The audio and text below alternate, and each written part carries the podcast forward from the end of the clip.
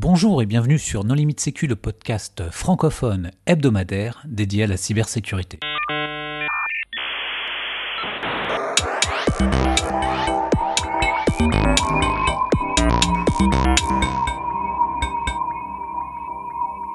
Alors aujourd'hui, nous allons parler du protocole ACMI et donc de gestion automatisée de certificats avec Christophe Procas. Bonjour Christophe.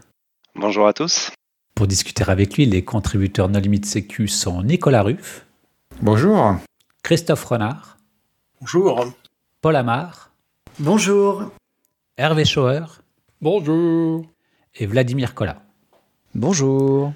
Alors Christophe, on a déjà réalisé un épisode avec toi, mais pour les auditeurs qui ne l'auraient pas suivi, est-ce que tu voudrais bien te présenter? Alors, euh, je suis Christophe Broca, je travaille pour l'assurance maladie et plus précisément pour l'équipe euh, d'expertise technique sécurité.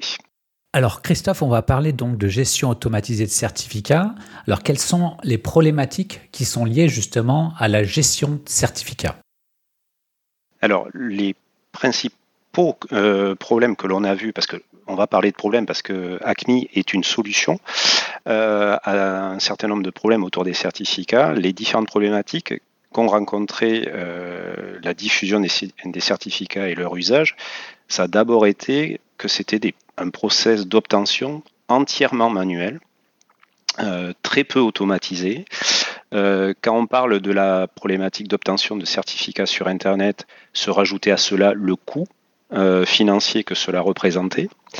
Et si on progresse dans, la dans l'acquisition, on se dit bon, bah, on a sorti le carnet de chèques, on a obtenu un premier certificat, on y est arrivé. Euh, au bout d'un certain nombre d'années, parce qu'à l'époque euh, où euh, c'était entièrement non automatisé, on va se poser aux alentours des années 2010-2015, on avait des certificats d'une durée par exemple de trois ans. Et arrivé au bout de trois ans, la problématique du renouvellement. Alors, soit on ne savait plus comment on faisait pour renouveler un certificat, certains admins, ceux qui l'avaient mis en place n'étaient plus les mêmes et ceux qui ils savaient, ils connaissaient plus les process, les nouveaux. Donc il y avait des échecs. Donc euh, il y avait une tradition autour de la gestion des certificats qui était ah ouais non mais attends euh, si tu veux de l'uptime, euh, t'as pas intérêt d'avoir des certificats, sinon tu es sûr un jour ou l'autre que ça va te péter dans les mains et que ton site va s'effondrer. Avec un peu de chance, ça sera en plus un site plus ou moins commercial et ça sera au mauvais moment, au moment des soldes et tout ça. Voilà.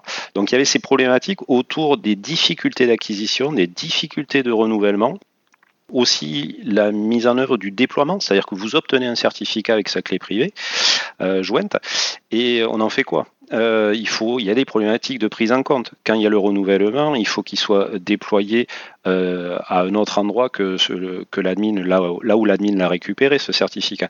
Donc il y avait acquisition initiale, renouvellement, et mise en œuvre du certificat. Ces trois problématiques ont été donc des freins à l'usage des certificats sur Internet. On ne parlera pas de la partie, euh, pour l'instant, euh, réseau euh, interne, mais rien que sur Internet, c'était la situation quand les épisodes de révélation d'Edward Snowden en 2013 est arrivé. Donc on était autour de 25% du trafic qui se déroulait en HTTPS à cette époque-là. Donc voilà, si on doit se, se mettre dans la période de genèse dans la tête des gens qui ont fondé Let's Encrypt, et après on, verra le lien qu'il y a entre Let's Encrypt et, le protocole ACMI. Euh, donc c'était dans ces années-là, entre 2010 et 2013, euh, la situation du HTTPS, c'était ça. Des difficultés d'obtention initiale, de mise en œuvre, de déploiement, 25% du trafic. Euh, je suis pas d'accord parce que tu parles de HTTPS, mais les certificats, ça s'applique aussi, par exemple, à SMTPS, euh, à tout un tas de protocoles sur TLS. Le mail chiffré aussi n'était absolument pas déployé à l'époque. Enfin, le transport de mail, hein, je ne parle pas de SMIME, mais... Tu as raison.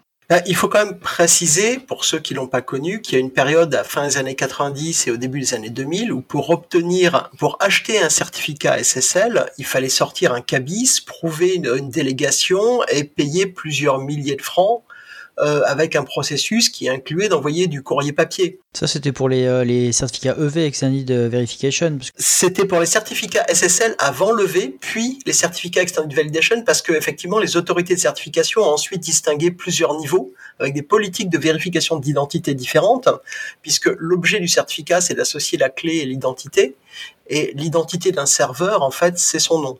Et le génie de Let's Encrypt, c'est dire on n'est pas obligé de résoudre tous les cas d'usage de certificat, mais de résoudre le cas où on veut délivrer un certificat TLS à un serveur. Non, le génie des anciens vendeurs de certificats, c'est de vendre des milliers d'euros une ligne de commande OpenSSL pour générer un certificat. Alors, ils te répondront que ce qu'ils vendaient, c'était la confiance de la vérification de l'identité. Euh, mais d'ailleurs, il y avait un autre problème dans la confiance et qui est lié à ce que disait Christophe hein, avec les leaks Snowden, c'est qu'une autorité de certification pouvait émettre n'importe quel certificat. Et euh, suite au Snowden, mais euh, pas seulement, hein, suite euh, aux, gros incidents d'interception SSL pendant les élections iraniennes de 2011, les navigateurs ont beaucoup beaucoup durci leur politique et ont poussé l'utilisation d'une chose dont on a déjà parlé dans un autre épisode, qui est Certificate Transparency. Et donc, Let's Encrypt, ça vient mettre en œuvre une PKI non commerciale backé par certificat de transparency, donc euh, sur lequel on peut vérifier les transactions, et avec des expirations et des politiques de vérification qui sont euh, automatisées. Tu peux rappeler en deux mots ce que c'est euh, certificat de transparency? Certificat de transparency, comme tu le disais, lui a pris ses racines, parce qu'on parle là de, de genèse là aussi, dans l'incident qu'il y avait eu d'interception du trafic de, de, Google, avec un wildcard de Google qui avait été signé par DigiNotar. Et du coup, euh, à ce moment-là, Certificate Transparency, c'est une initiative initialement euh, euh leadée par, euh, conçue et, et, le lead a été pris par Google. Une obligation qui a été faite en 2018, hein, parce que là on fait un roll forward jusqu'à 2018. Cette obligation a été émise par les navigateurs, Chrome étant le bras armé de, de Google dans ce cas-là, pour dire tous les certificats que vous signez vont devoir être contribués dans des structures qui vont être en read-only, en append-only plutôt, en append-only. Et euh, ces euh, structures s'appellent des logs, et c'est des logs Certificate Transparency. Ils sont opérés par un certain nombre d'opérateurs, dont Google. Et ces logs-là peuvent être euh, requêtés par n'importe qui, peuvent être monitorés. Et donc, on peut voir si un certificat, imaginez que vous ayez une entreprise et que vous voulez voir quels sont les certificats qui ont été signés pour votre nom de domaine, vous requêtez un moniteur de log certificat transparency et vous voyez la totalité des certificats qui ont été signés par les, les autorités de certification. Alors qu'est-ce qui nous fait dire qu'il euh, n'y en a pas un qui peut dire bon ben on, va, cacher le, le fait qu'on en ait signé un? C'est si ce certificat est présenté par un serveur à un navigateur, les navigateurs font des vérifications. Et les vérifications, c'est de vérifier qu'il y a des preuves cryptographiques qui ont été insérées dans le certificat par un des logs valides. Et si ce n'est pas le cas, ça devient un incident de sécurité. Et là, ça bloque la connexion TLS et là, actuellement, on parlait de 2018, mais maintenant, euh, en 2023, on est dans une situation de, blocage de, certificats qui n'auraient pas de preuve de dépôt dans un des logs valides de certificat de transparency. Il y avait eu un gros débat, une grosse guéguerre à une époque. D'ailleurs, je crois que c'était entre Symantec et Google, justement, parce que Symantec voulait pas ou avait pas le temps euh, d'envoyer euh, ses, certificats dans certificat de transparency. Mais par contre, certificat de transparency, entre guillemets, c'est de l'auditabilité. C'est-à-dire que ça ne bloque pas en amont pour bloquer. Tu peux faire du certificat de pinning ou du euh, CAA, encore une fois, un enregistrement DNS pour sauver le monde, mais où en gros, c'est dans, dans un enregistrement DNS lié à, ton, à ta zone, tu as les listes, la liste des autorités de certification qui peuvent signer pour toi. C'est vrai, mais le blocage, en fait, tu l'espères, et en général, c'est ce qui se passe, en fait, du côté de tes clients. C'est-à-dire, toi, tu, es opérateur de services web, tu présentes des certificats, tu espères qu'on ne te, volera pas ton identité sur le net, et qui c'est qui va s'en assurer? C'est les navigateurs conformes Certificate Transparency qui font les contrôles Certificate Transparency de tes utilisateurs. Moi, c'est voilà, comme, ça qu'on peut se dire, ben, on fait tous partie de cet écosystème et euh, il y a des solutions côté serveur. Voilà, euh, tu, les, as citées euh, pour limiter les, par exemple les autorités qui auraient le droit de signer ton nom de domaine, c'est ce à quoi tu fais référence, l'enregistrement CA dans le DNS. Mais vraiment, le nerf de la guerre, c'est les navigateurs qui font ou pas les contrôles sur les certificats, les contrôles certificats transparency. Et donc, est-ce qu'il n'y avait pas également aussi d'autres problèmes avec euh, bah, les certificats entre guillemets à l'ancienne, avec par exemple soit les CRL, donc qui t'obligeaient à stocker localement la liste de toutes les révocations, ou euh, les interrogations euh, au CSP pour aller requêter pour savoir si ton certificat était valide, bah, quand le service en face marchait, s'il marchait plus, ça pouvait potentiellement bloquer. Alors c'est un problème qui a été, qui faisait partie des problématique de, de l'écosystème des certificats. Et ça, ça s'adossait à un point critique qui était la durée de vie des certificats délivrés. Et tous les problèmes que l'on a cités auparavant poussaient euh, globalement tous les opérateurs, tant les utilisateurs que les, PKI, à signer des certificats avec une durée de vie non anodine au vu de ce que l'on pratique actuellement. C'est-à-dire qu'ils se comptaient en années, la durée standard était trois ans.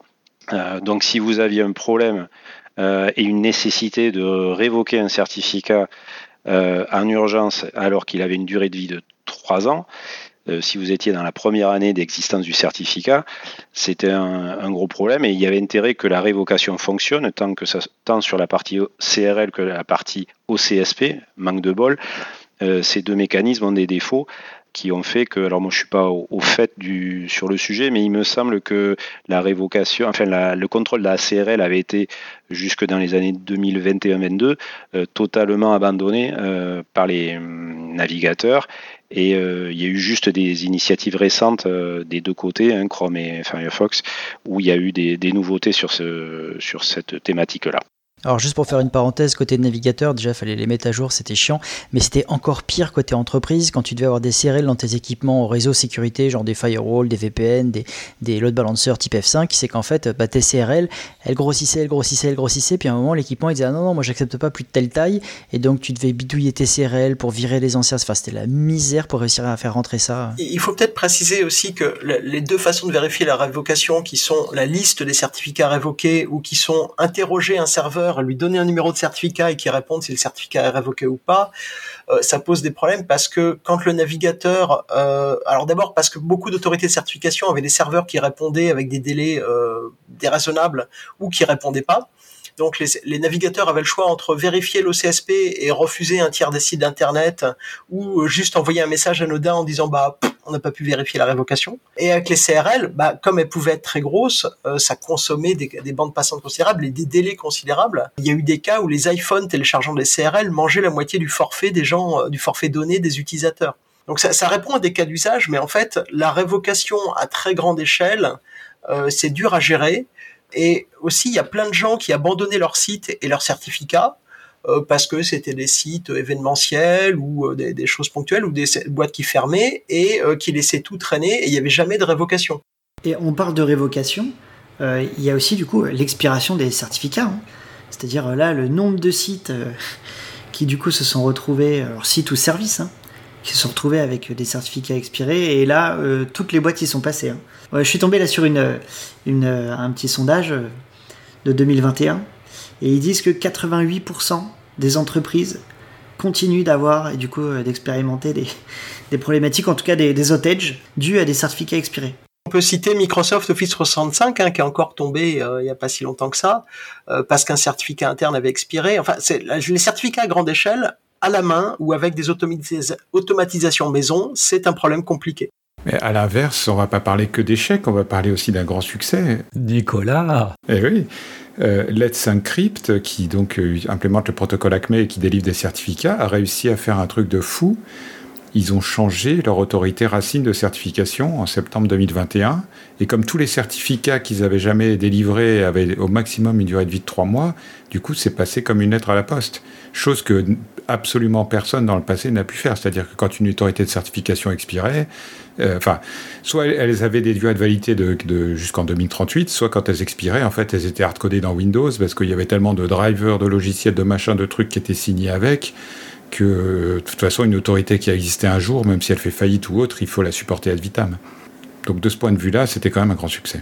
les certificats pour la validation de code, la signature de code, c'est un problème complètement différent des certificats pour du TLS ça, vaudra la peine d'en parler, mais c'est un problème vraiment très très différent parce que ton driver écrit il y a 25 ans pour euh, un, une carte graphique que tu vends plus, est-ce que tu n'as pas encore des utilisateurs qui l'utilisent? Enfin, ce que je veux dire, c'est que effectivement, tu as totalement raison, mais euh, même en matière d'autorité de certification, quand on reprend euh, celle des années 90, hein, les Untrust et tout ça, il y en a quand même quelques-unes qui soit ont expiré, soit aujourd'hui sont considérées comme, euh, comme inutilisables parce qu'elles utilisent par exemple MD5 comme algorithme de, signature. Et du coup, ce que permet cette durée de vie extrêmement courte, c'est aussi une agilité cryptographique. C'est-à-dire que si demain il faut passer tout en post quantique, Avec quelqu'un qui fait du Acme et des certificats valables 3 mois, ça va prendre 3 mois. Avec quelqu'un qui a des certificats valables 10 ans, ben, ça va prendre 10 ans. Et du coup, euh, si ça prend 3 mois, ça sera les mêmes gens qui opéreront euh, localement et ça se passera très bien. Et si c'est dans 10 ans, il n'y aura plus personne dans la boîte qui saura où est le certificat, où est l'appliance qui dépend d'un certificat de 10 ans. Et donc la perte de connaissances liée à ce délai de vie très long du certificat a un impact. Et alors, attends, on parle d'Acme là, mais qu'est-ce que c'est Acme? Qu'est-ce que c'est que ce truc là? Parce que pour moi, Acme c'était la marque de matériel des dessins animés Warner Bros là, avec euh, Animaniacs, Bibi et le Coyote. Euh. Donc qu'est-ce que c'est Acme? On dit pas Acme d'ailleurs? Ça c'est un Auvergne. Ça. Tout à l'heure, on a, parlé de, gestion d'identité. Tout à l'heure, on a parlé de, faire un contrôle sur l'identité de qui obtient le, certificat. Euh, donc, Acme répond à un, cas d'usage très précis qui est euh, de fournir de manière automatisée à un administrateur d'un site web, là je le schématise, mais c'est ça le topo, un certificat en quelques secondes de manière entièrement automatique, c'est-à-dire que l'administrateur en question du service web lance un, exécutable, un client ACME qui va implémenter ce protocole qui est normalisé par la RFC 8555 depuis 2019. Ça va être donc un dialogue entre un client ACME et une autorité de certification qui dispose d'un service ACME. Et euh, il va y avoir donc un challenge que le client va devoir remplir pour prouver au serveur qu'il possède des droits administrateurs sur le serveur dont la résolution DNS correspond au nom du certificat en question, qui est présent dans le certificat. Si ce challenge-là, et on le détaillera juste après, est rempli, l'autorité de certification qui a un service ACMI délivre le certificat demandé à l'administrateur en question. Là, on parle d'obtention de certificat en une dizaine de secondes. Voilà, c'est quand même ça. Et si on parle d'implémentation d'ACMI par Let's Encrypt, euh, Nicolas parlait de durée de vie. Trois mois a été euh, la durée de vie fixée par Let's Encrypt euh, sur ces durées de vie de certificats. Ça a été une révolution, il faut quand même le, réaliser. Hein. Oser annoncer à un administrateur web ce que tu obtiens là comme certificat, il va te durer trois mois. On avait intérêt de vendre l'automatisation. Et c'est ce qui a été fait. L'automatisation d'obtention initiale, l'automatisation vient de tâches planifiées du renouvellement. Et là, on va sortir du protocole ACMI, mais tous les clients, une majorité de clients ACMI, proposent un moyen d'automatiser la mise en œuvre du certificat obtenu et de son déploiement dans l'infrastructure, avec des hooks post-obtention du certificat ou post-renouvellement du certificat. Mais comme tu l'as dit, en fait, enfin, je veux dire, c'est une révolution. C'est-à-dire que quand on regarde en fait euh, les tâches qui étaient quand même fastidieuses, euh, où tous les trois mois, tout, pardon, tous les trois ans, on était en train de se dire, euh, attends, c'est quoi la procédure pour renouveler le certificat En attendant, j'ai mon service qui est down. Bah là, en fait, le fait est, c'est qu'on a un processus, une procédure qui est complètement automatisée pour arriver à le faire, et, et en fait, on en arrive à cet événement devient un non-événement en fait dans mon SIE. Et ça, c'est fabuleux en fait d'arriver à ce type de choses. Après, il y a quand même un effet de bord dramatique, c'est que le cadenas vert a disparu. Parce que maintenant que je ne sais plus combien, 80 ou 90% des sites web euh, euh, dans, le monde utilisent HTTPS, vu la facilité et la gratuité des certificats, euh, du coup, bah, tous les sites sont HTTPS et en fait, les navigateurs commencent à faire disparaître ce fameux cadenas vert qu'on a vendu aux utilisateurs comme étant un gage de sécurité pendant tant d'années. Oui, mais enfin, c'était une bêtise. C'est une bêtise de l'avoir enlevé ou c'est une bêtise de l'avoir vendu De l'avoir vendu. Et la question, c'était pas que signifie euh, Acme. Je suis pas sûr qu'on l'ait dit. Automated Certificate Management Environment, c'est ça? C'est quoi aussi A Company That Make euh, Everything? Ça, c'est dans les dessins animés, ça. Oui. Oui, mais c'est un parfait exemple de rétronyme. Ils ont d'abord choisi Acme et ils ont ensuite trouvé un moyen de l'exprimer. On ne pourra pas le valider euh, avec les, les auteurs. Euh, du, euh, il faudrait inviter les, les auteurs de Let's Encrypt lors d'un lors podcast, podcast futur. Du coup, ça, Let's Encrypt, c'est le cas sur Internet. si je veux utiliser Acme ou Acme chez moi, qu'est-ce qu'il faut que je fasse? Là-dessus, c'est un peu le, retour d'expérience qu'on a fait lors d'une run postique. Tous les, les défauts que l'on a décrit en début d'émission, nous, en interne, au niveau assurance maladie, on avait une PKI très standard euh, avec un workflow manuel euh, et un workflow API. Le workflow manuel portait bien son nom, c'est-à-dire que euh, l'admin déposait son CSR sur, le, sur le, sa demande de certificat sur un portail web, un RSSI validé ou pas la demande en question, il obtenait ou pas le certificat. Ce certificat, il l'obtenait de manière là aussi manuelle. Il fallait qu'il aille le télécharger. Il l'obtenait sur son poste. Il fallait ensuite qu'il aille déposer le certificat au bon endroit sur le bon serveur ou les bons serveurs s'ils étaient l'autre balancé.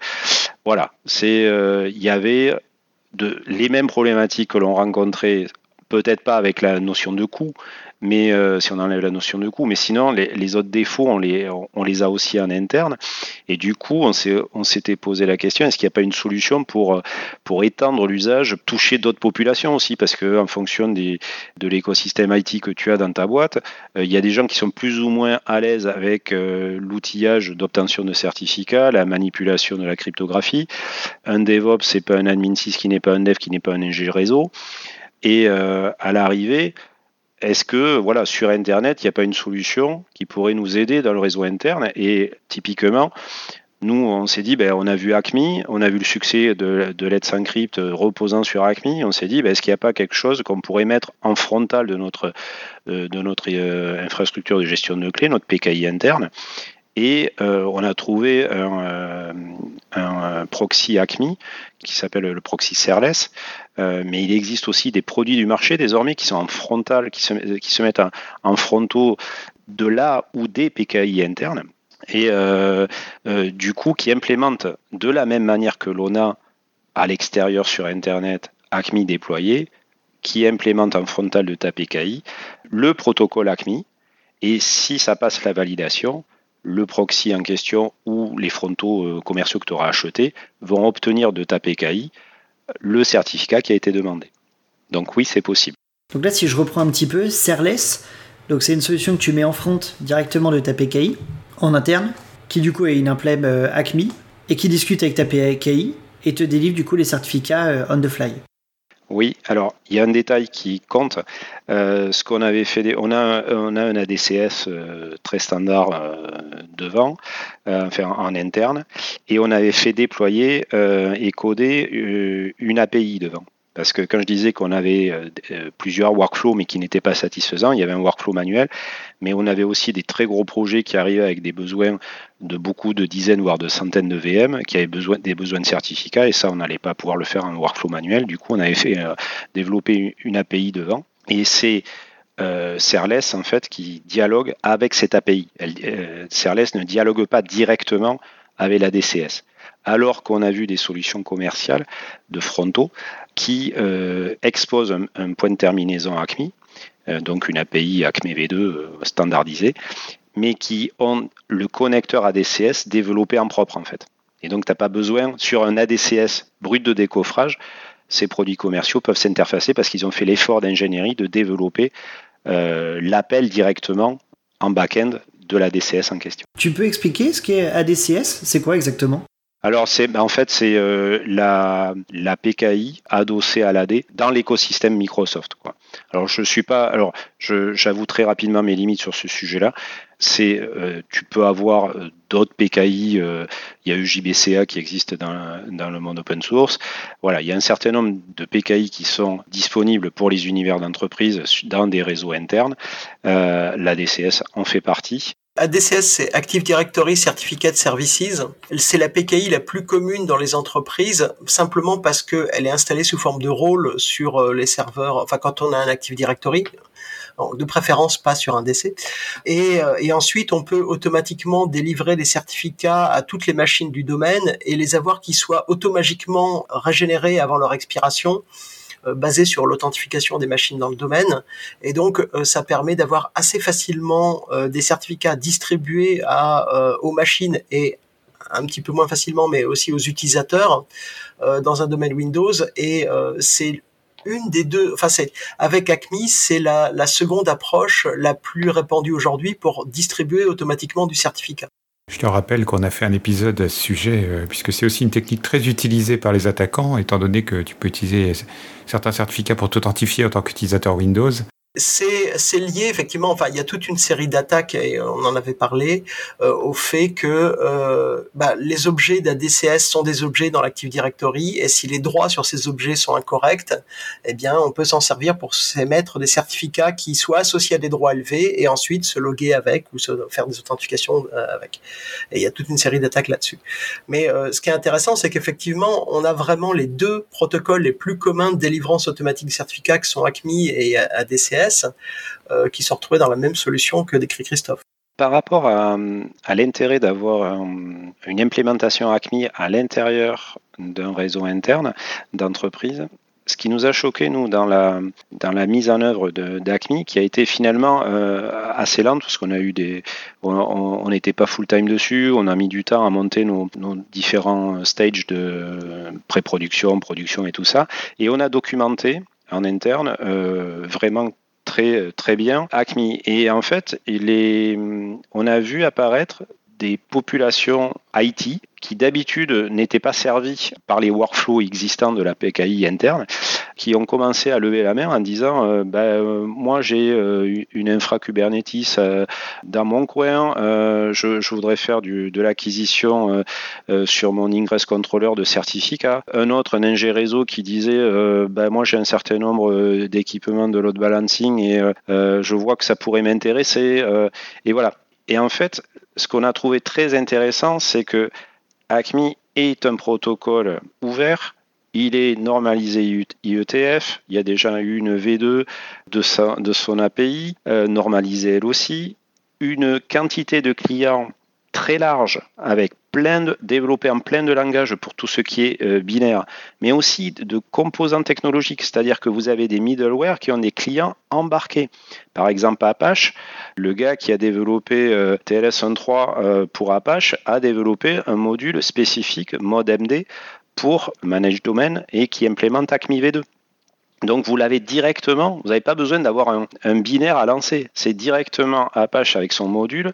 Tu as une directive à, placer dans ton fichier de conf Apache pour un, virtual host. Si tu la places, il s'occupe de tout.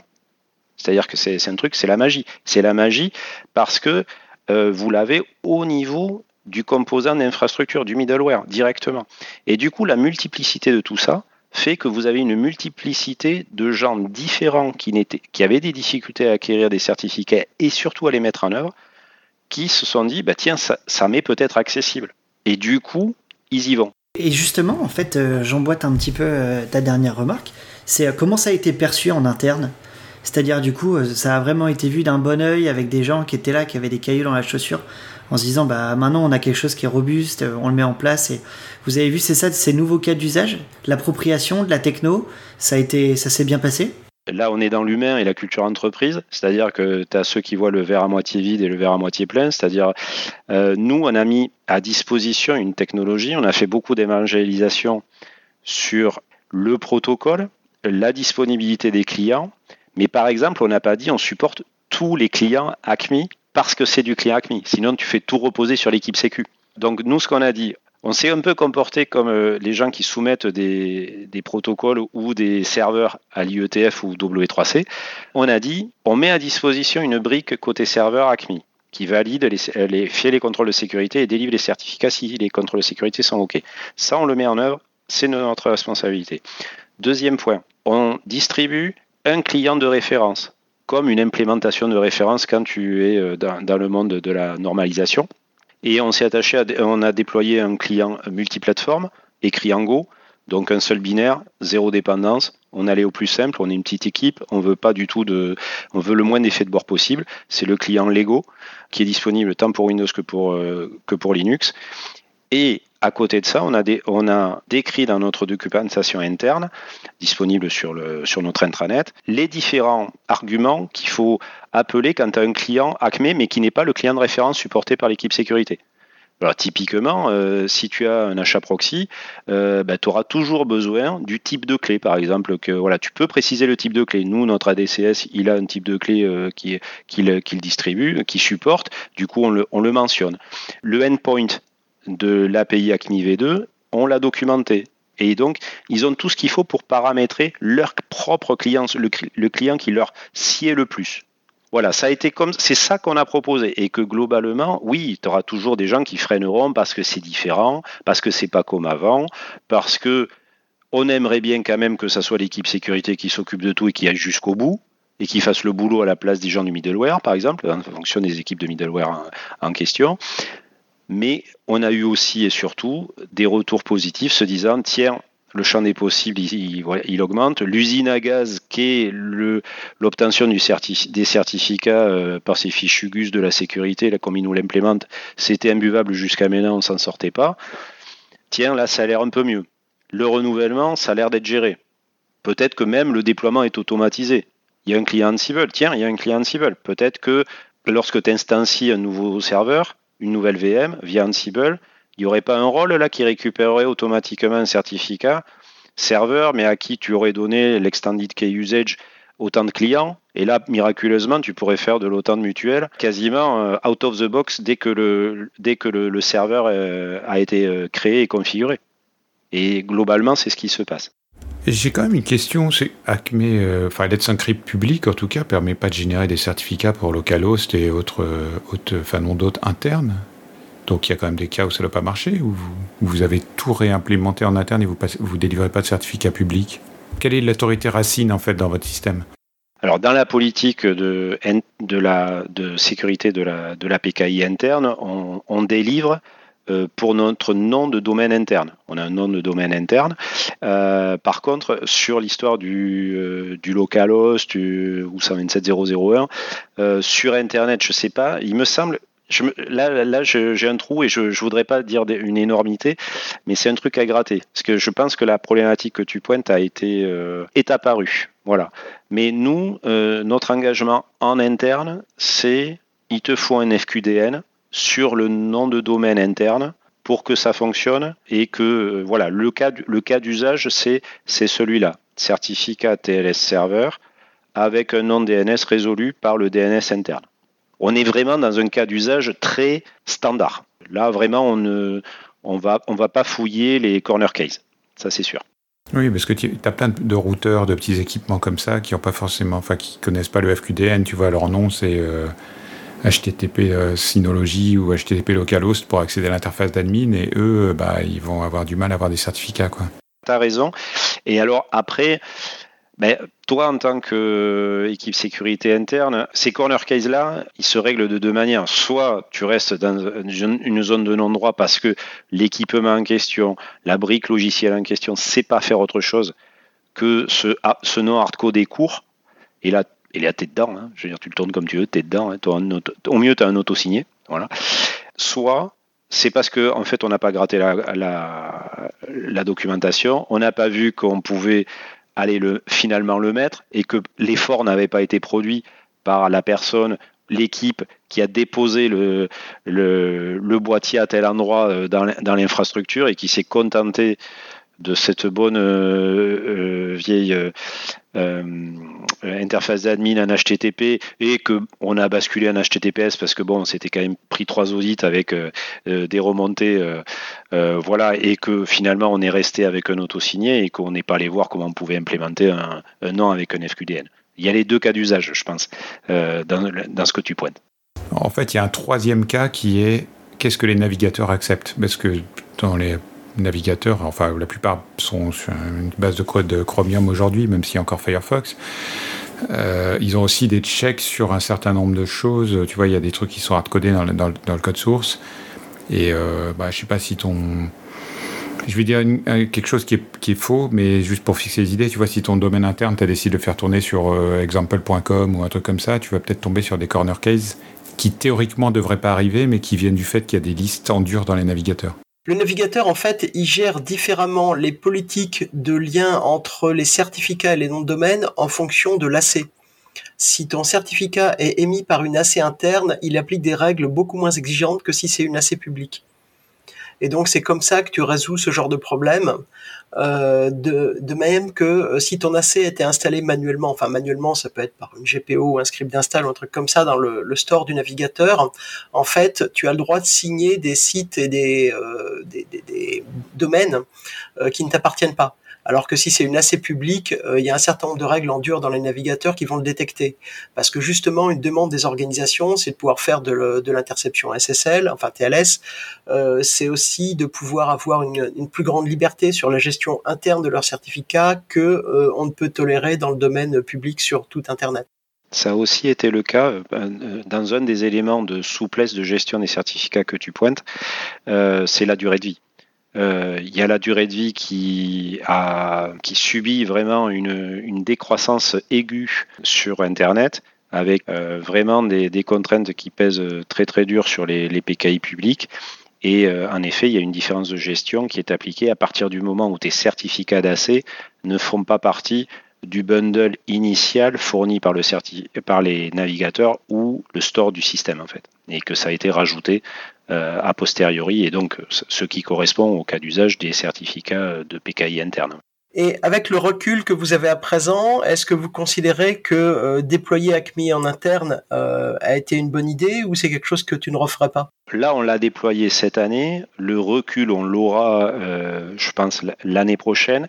Mais ce qui a été vraiment alors j'ai failli dire génial, donc c'est que je m'enthousiasme toujours trop, soit dans un sens, soit dans l'autre, mais le, ce qui a été très bien, c'est que ça a mis les choses en mouvement.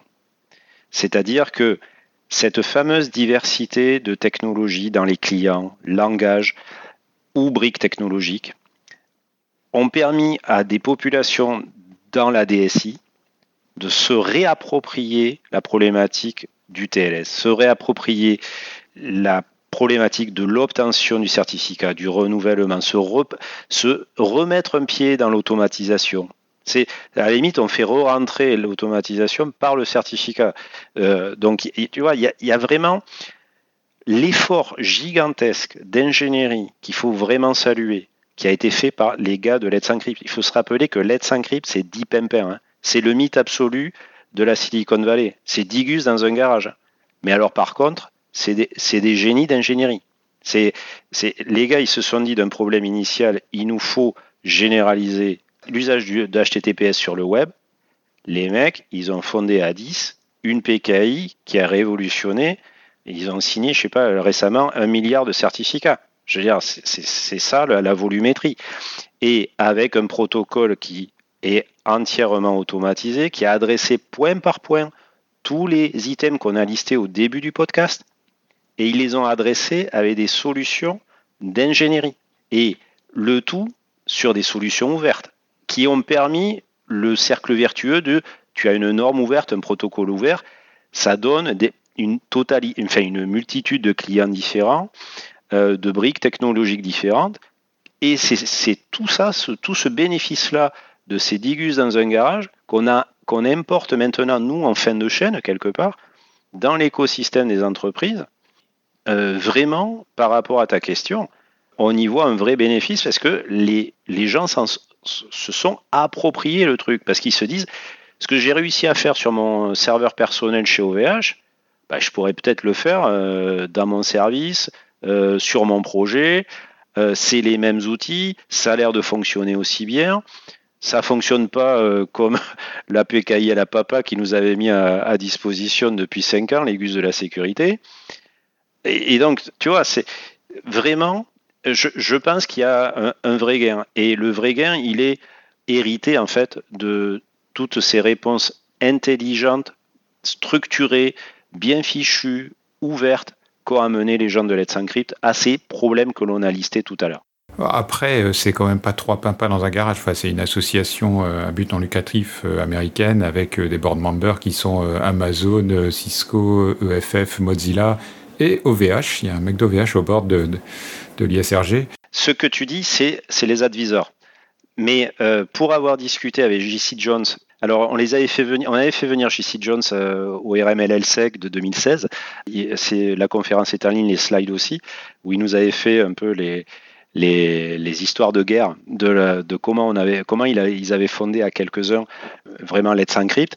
Mais l'équipe d'ingénieurs qui fait tourner Let's Encrypt, vraiment, euh, c'est Digus. Les, vraiment, les SRE, SRE chez eux, c'est des, c'est des gars très très solides. Par exemple, euh, regardez comment ils ont qualifié, ils ont fait un blog post, regardez comment ils ont qualifié leur machine et leur moteur de base de données pour faire tourner le back-end de Boulder qui est leur PKI open source, qui implémente qu'une méthode de délivrance, Acme. Vraiment, si vous aimez l'ingénierie, vous avez des étoiles à la fin du blog post parce que vous vous dites ah ouais quand même.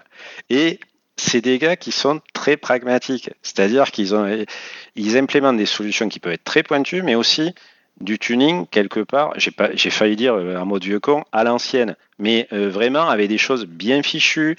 Ils essaient pas de faire des solutions ésotériques pour des, problèmes qui finalement peuvent être adressés avec un, un MySQL bien tuné. Voilà. Bien sûr que ça fait un peu mythique, euh, ou fait un peu rêver, ou on peut être un peu hors sol, les digus dans leur garage. Bien sûr, je schématise, mais on est en termes de population, de nombre de gens qui font bosser, qui font tourner la PKI en question, il y a peu de gens et euh, c'est vraiment des gens brillants, vraiment qui ont. Euh, voilà. Là, honnêtement, où je leur reconnaîtrais des qualités, c'est qu'ils ont quand même réussi à détruire une industrie de plusieurs centaines de millions de dollars à 10 dans un garage, effectivement. Enfin, on se souvient plus de Tote. Euh, toutes les, je sais plus quelle est la liste de toutes les autorités des années 90, mais c'était incroyable, c'était un Eldorado, tout le monde voulait être autorité à l'époque. Et voilà, eux, avec un service euh, qui est à contre-courant de, toutes les idées euh, commerciales, enfin de faire de l'argent avec la sécurité, en fait, ils ont réussi à faire un truc qui marche et que les gens utilisent. Quoi. Je pense que c'est assez parfaitement résumé, ouais, tout à fait. Et à l'échelle, à l'échelle d'Internet. Donc très robuste. Enfin, vraiment, c'est vraiment intéressant. Voilà. C'est vraiment un sujet à creuser si vous aimez l'ingénierie. Ce dernier point me semble être à faire une bonne conclusion, mais peut-être que tu souhaiterais ajouter autre chose en mot de la fin? Acme, c'est bon, mangez-en. Ok, on va y goûter. Vladimir? Oui C'est l'heure de la minute fail et oui, tout à fait. Alors, je le rappelle, le principe de la minute fail est de présenter un incident ou événement passé de sécurité en prenant du recul avec humour, mais le principe n'est pas d'accabler les gens, donc je ne citerai aucun nom et modifier certains éléments. Alors, pour faire simple, aujourd'hui, mon, métier, euh, je suis éditeur, c'est de faire du pen test en continu en permanence. Et euh, donc, euh, pour un de ces sites d'e-commerce, un, un, de nos clients utilise, on va dire, une sorte de quadriciel open source euh, et donc euh, un, des contrôles automatisés a trouvé une 0D euh, dedans. C'est une SSRF, je rentre pas dans le détail, mais qui permettait à la fin d'exécuter du code. Donc nous contactons l'éditeur en lui proposant, le, pardon, nous contactons le client en lui proposant un contournement et en même temps on contacte l'éditeur pour faire corriger rapidement. Le correctif sort très vite, tout va bien, le client nous prévient qu'il va déployer, le client déploie, effectivement la vulnérabilité est plus présente. Voilà, fin de l'histoire. Enfin, un peu moins d'une heure après, à une heure ronde, c'est très important, euh, notre solution détecte à nouveau la vulnérabilité et avertit le client.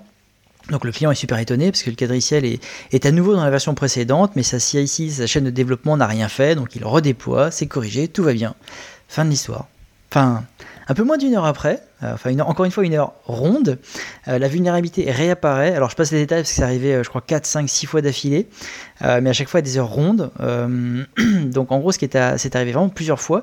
Et après enquête, on s'est rendu compte, avec le, client, qu'il y avait un problème sur le quadriciel dont les versions supérieures à la version vulnérable et installée dans, dans, ce quadriciel contenaient une espèce de, de changement majeur fonctionnel non documenté qui cassait complètement le site. Et donc un DevOps tout seul, a décidé de fixer les versions dans un fichier .lock, enfin lock des packages, qui est normal, mais aussi pour se couvrir complètement, il a mis en place une espèce de, tâche qui mêlait à la fois un Puppet et un Ansible, donc déjà euh, un peu crassou, afin de redéployer ce quadriciel toutes les heures. Et bien entendu, c'était pas documenté, ça a été mis en place sur un Docker totalement inconnu et utilisé juste pour ça. Et donc ça a mis beaucoup de temps avant de trouver que ça venait de là. Et voilà, gros gros fail. Ah, c'est important de pouvoir revenir à une situation connue. oui. Ça me rappelle une excellente run du stick où le gars ne comprend pas tout, comment son WordPress est poney et qui finit par débugger le PHP dans JDB parce que c'est le seul moyen de comprendre ce qui se passe. Excellente run du stick 2023 si vous voulez regarder. Bon, merci Christophe, merci aux, aux, contributeurs. Chers auditeurs, nous espérons que cet épisode vous aura intéressé et nous vous donnons rendez-vous la semaine prochaine pour un nouveau podcast. Au revoir. Au revoir. Au revoir. Au revoir.